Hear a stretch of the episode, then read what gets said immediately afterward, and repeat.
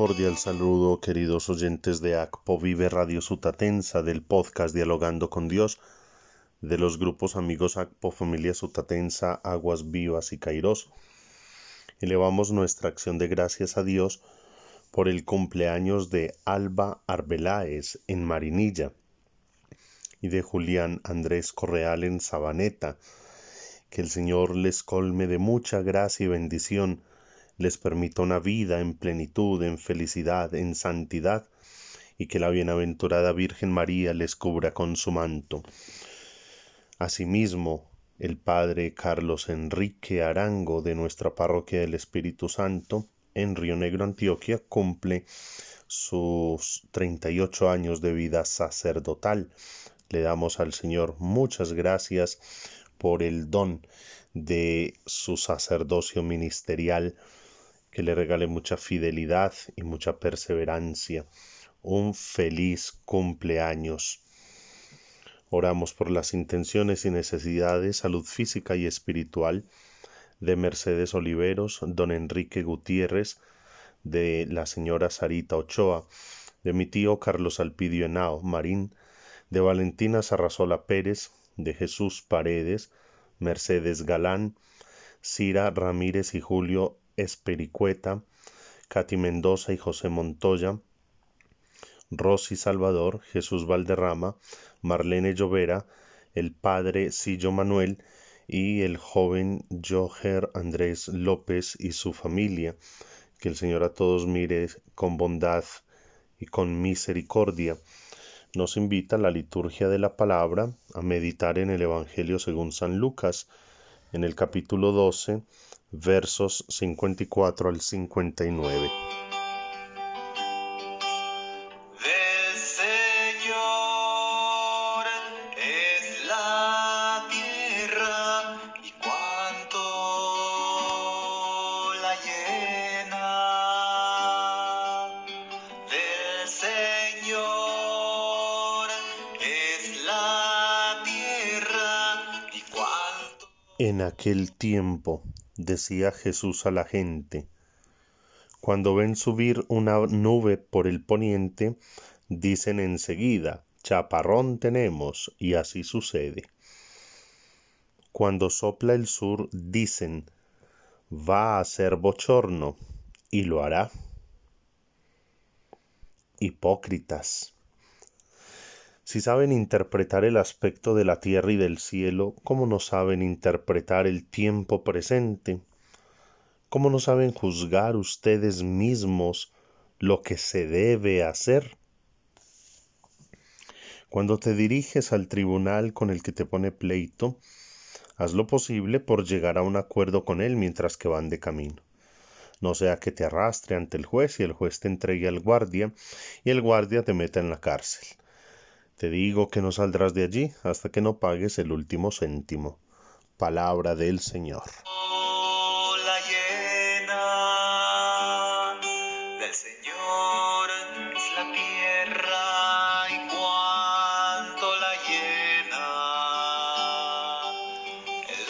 Queridos oyentes, el Evangelio de hoy es como una radiografía de lo que nos está sucediendo en una sociedad con todas las herramientas, con todos los medios tecnológicos, con la conectividad, eh, con el acceso a multitud de medios de información, con la posibilidad de leer todo lo que uno quiera, de hacer muchos cursos y estudios y diplomados, en fin, tenemos todo a la mano para tener un criterio propio, para elaborar nuestro propio sistema de pensamiento, para no ser manipulados, para ser autónomos en nuestras decisiones, para tener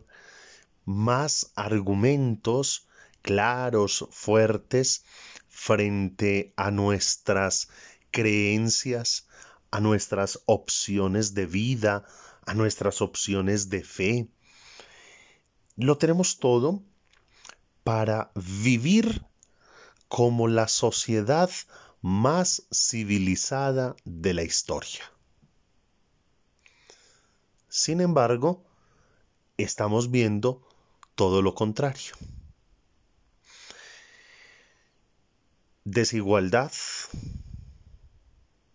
inequidad, injusticia social, hambrunas, guerras, pobreza, el dinero acumulado en los bolsillos de unos cuantos, personas y masas manipuladas por unos cuantos medios de comunicación, políticos que hacen y deshacen y dividen naciones enteras, ideologías que lavan el cerebro de la gente y los convierten como en zombies, en unos títeres de un sistema que buscando reivindicar sus derechos vienen a atentar contra los derechos de los demás.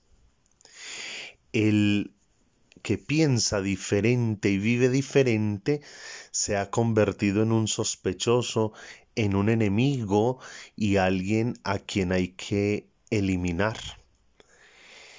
En la época de las mayores comunicaciones es cuando menos nos sabemos comunicar, cuando menos sabemos dialogar. Y Jesús hoy nos está diciendo, si ustedes que tienen todo eso no saben leer los signos de los tiempos, no saben interpretar el tiempo presente, son unos hipócritas. Porque en medio de tantas ofertas y opciones, nos hemos olvidado de Dios y le hemos dado la espalda justamente a la voz de Dios, a la comunicación divina. El Señor se sigue manifestando, nos sigue hablando, nos sigue llamando la atención, pero nosotros seguimos opinando, seguimos utilizando las redes sociales, hablando a diestra y siniestra de cuanto queremos, a veces sin saber ni siquiera de qué hablamos, pero nos hemos olvidado de interpretar los signos de los tiempos. Cuánto se ha quejado Dios por el maltrato que hemos hecho a la naturaleza. Y vienen catástrofes, desastres naturales, y creemos que la culpa es de otros, sin conocer ni aceptar que la culpa es nuestra. Estos días estaba leyendo en Colombia, en Colombia ya consumimos todos los recursos que disponíamos para el año 2020, es decir, que faltándonos dos meses y medio, ya tenemos que empezar a gastar los productos que se nos provee del próximo año. Y eso no nos importa. ¿Cuántas toneladas de comida se botan, se tiran? ¿Y cuántos muriendo de hambre y de sed? Y allí nos está hablando Dios en el clamor y en el sufrimiento del pobre, del indigente, del niño que amanece debajo de un puente, del niño que muere por hambre o por sed. Pero nosotros seguimos en un consumismo desmedido, sin ser responsables con nuestras decisiones. Cada día el Señor se sigue manifestando y sigue expresando su dolor en el llanto de los niños que mueren en el vientre materno y nosotros, indiferentes, viviendo una sexualidad desordenada, buscando el placer por el placer.